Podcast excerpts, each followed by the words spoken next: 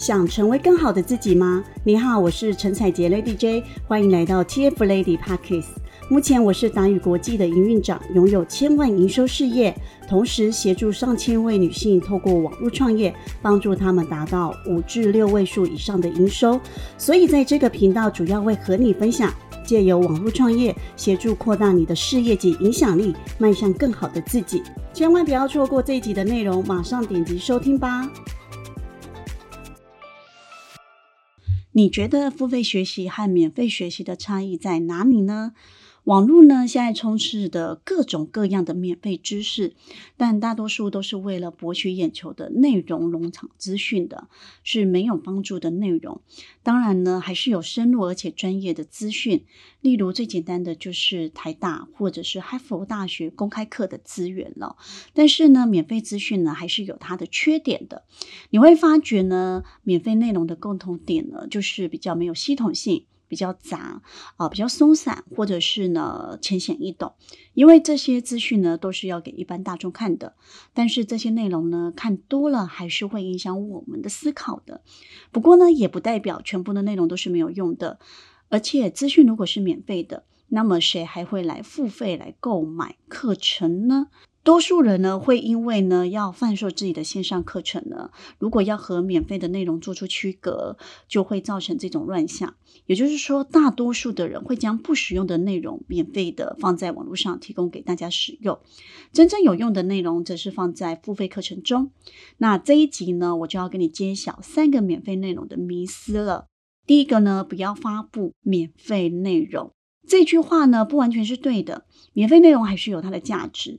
意思就是，如果没有人在第一个阶段，也就是免费内容的这个部分呢，提供足够的价值，让受众对你产生信任感，更别说后续向你购买课程的意愿了。我觉得这是很多人忽略的地方，所以你还是有必要发布免费的内容。第二，免费内容会贬低自己产品的价值。如果你害怕将自己会的东西分享出去后，未来你的产品会变得非常没有价值，甚至是因为这样没有更多内容可以提供给受众，那这样子呢，应该检讨自己所提供内容是不是和你状态一样没有持续的在成长。所以，无论你今天是什么角色出现在受众面前，唯一不变的是你要持续前进。才有可能为你个人或是公司带来持续性的收入。唯有持续进步、持续投资脑袋，才可能带领你的学员或是客户一起成长，协助他们解决问题。第三，免费内容和产品资讯会让客户掉头就走。